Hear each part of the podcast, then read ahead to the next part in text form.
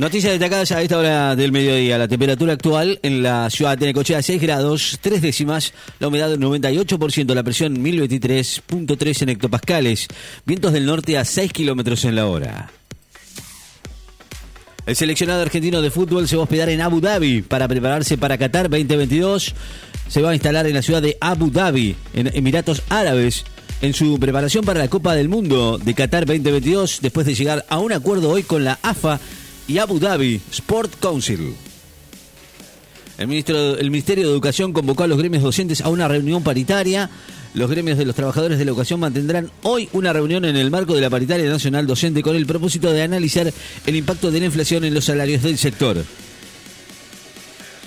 En Italia critican a la Azurra y dicen que Argentina fue demasiado equipo. Los medios italianos criticaron hoy la actuación del seleccionado Azurro después de haber perdido ayer la finalísima por 3 a 0. Coinciden en que Argentina fue demasiado equipo y se llevó con autoridad el triunfo en Wembley.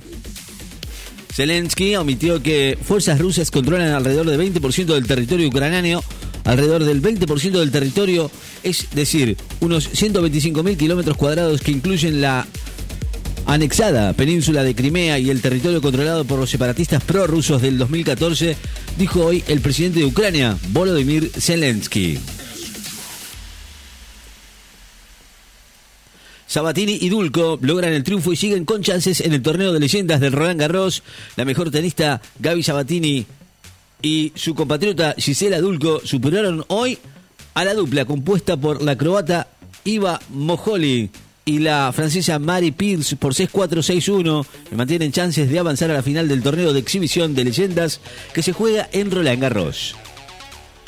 Zelensky admitió que fuerzas rusas siguen controlando a parte del territorio ucraniano. Japón golea a Paraguay y en un partido de preparación para el Mundial de Qatar, el seleccionado de Japón derrotó hoy a Paraguay, dirigido por Guillermo Barros Esqueloto, con un 4-1 en un partido amistoso con miras al Mundial de Qatar de que va a tomar parte Japón, ya que los sudamericanos no clasificaron. Los Rolling Stones ponen en marcha en Madrid la gira celebratoria por sus 60 años de historia. Sorpresa eh, por primera vez en vivo del Old Time, una canción grabada en el 66 y con una inclusión de un festejo especial en medio del show por los 75 años de Ron Good. Los Rolling Stones arrancaron con eh, Wanda Metropolitano de Madrid la gira 60, con la que van a celebrar sus 60 años de historia. Brasil superó a Corea del Sur por 5 a 1 en su preparación para Qatar. El pentacampeón mundial venció hoy a Corea del Sur por 5 a 1 en un cotejo preparatorio para la Copa del Mundo de Qatar, en el cual va a partir como uno de los favoritos al título. Encuentro entre Aníbal Fernández y su par de Paraguay para coordinar estrategias del crimen. Se va a reunir hoy con su par, Federico González, para coordinar una agenda común en materia de combate de delitos vinculados al crimen organizado, entre ellos el narcotráfico.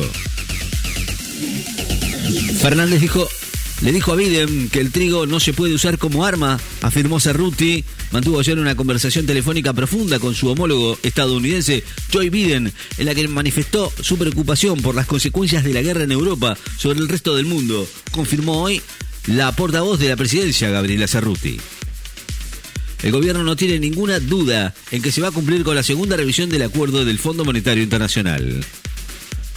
Comebol y UEFA anuncian nuevos eventos después del éxito de la finalísima. La UEFA y la FIFA anunciaron hoy nuevos eventos conjuntos después del éxito de la finalísima entre Argentina e Italia. La polaca Siwatek continúa sus pasos arrolladores en la finalista Roland Garros. La tenista polaca Iga Siwatek, número uno del ranking mundial de la WTA, se clasificó hoy para la final de Roland Garros, segundo torneo del Grand Slam del año, después de arrasar con la rusa Daria Kazatkina por 6-2, 6-1 en poco más de una hora. Elevan la alícuota del impuesto indirecto sobre la sobre apuestas online en un rango que va del 2,5 al 15%. Dispuso un incremento en la alícuota del impuesto indirecto sobre apuestas en línea del 2% vigente hasta un rango que va del 2,5 al 15% de acuerdo a la condición del sujeto organizador, organizador o explotador a través de un decreto 293-2002 publicado hoy en el Boletín Oficial. Ascienden a 33 los casos de viruela de mono en Francia. Confirmados ascendió a 33 en las últimas horas. La mayoría de la región eh, son de París, informaron las autoridades sanitarias. Rusia ataca una red ferroviaria, ferroviaria en el oeste de Ucrania, clave para recibir armas enviadas desde Europa. Un misil ruso impactó contra las vías del tren en la región occidental de Lviv, en el oeste de Ucrania, un conducto clave para el envío de armas occidentales y otros suministros para ayudar a Kiev en el marco de la invasión a Rusia.